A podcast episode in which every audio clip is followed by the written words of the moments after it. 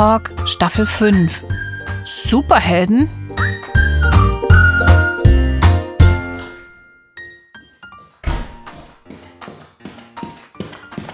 Guten Morgen!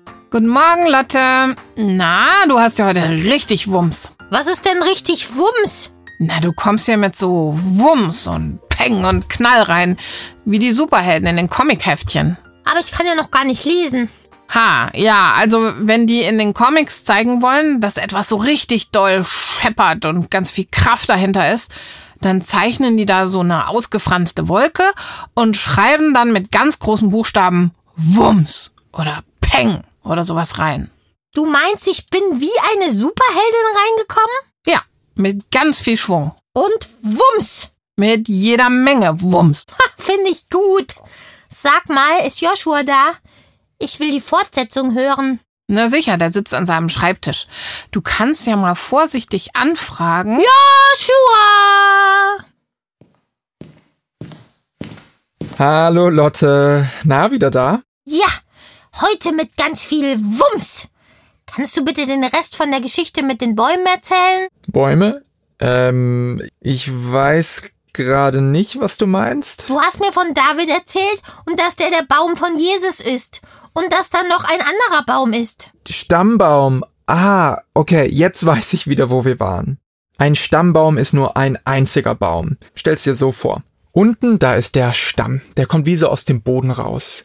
Und an dem Stamm gibt es dann Äste und noch mehr Äste. Ganz normaler Baum halt. Ja, nur dass der Stammbaum sich immer weiter verzweigt, sobald ein neues Familienmitglied dazukommt. Jedes Mal, wenn ein Baby geboren wird. Also wenn zwei Personen ein Kind bekommen, dann verzweigt sich der Baum. Und beim nächsten Kind wieder und wieder und so wird der Baum immer größer und auch immer breiter. Und David ist bei Jesus im Baum? Ja, David ist da drin. Krass.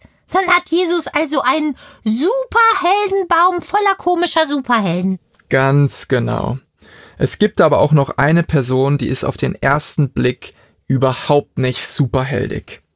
Eine Person, die man ja, vielleicht lieber verstecken mag, weil sie einem so peinlich sein könnte.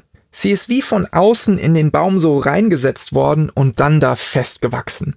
Sie steht ganz fest in Jesus Stammbaum. Und sie ist eine echte Superheldin. Eine Superheldin? Erzähl.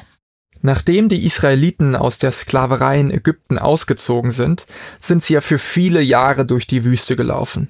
Sie waren auf dem Weg in das verheißene Land, dort wo Milch und Honig fließt und Palmen wachsen und so weiter. Fast angekommen lag vor ihnen eine sehr schöne und gut befestigte Stadt, Jericho. Und dort in der Stadtmauer lebte Rahab. Rahab war eine Prostituierte. Um Geld zu bekommen, verkaufte sie ihren Körper an fremde Männer.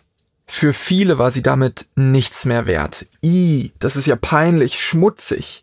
Komm, wir erzählen das bloß nicht weiter. Keiner wollte so eine Frau in der Familie haben. Aber in der Bibel wird sie als Superheldin gefeiert. Und wir finden sie bis heute im Stammbaum von Jesus. Sie ist die Ur-Urgroßmutter von König David. Keine Spur von Scham. Und der biblische Text, der schämt sich dafür nicht. Warum? Rahab glaubte, dass Gott den Israeliten Jericho einfach schenken will. Deshalb versteckt sie ein paar Spione bei sich in der Stadtmauer. Das war lebensgefährlich und unglaublich mutig von ihr. Auf diese Art und Weise hat sie es dann möglich gemacht, dass die Israeliten in das verheißene Land einziehen konnten.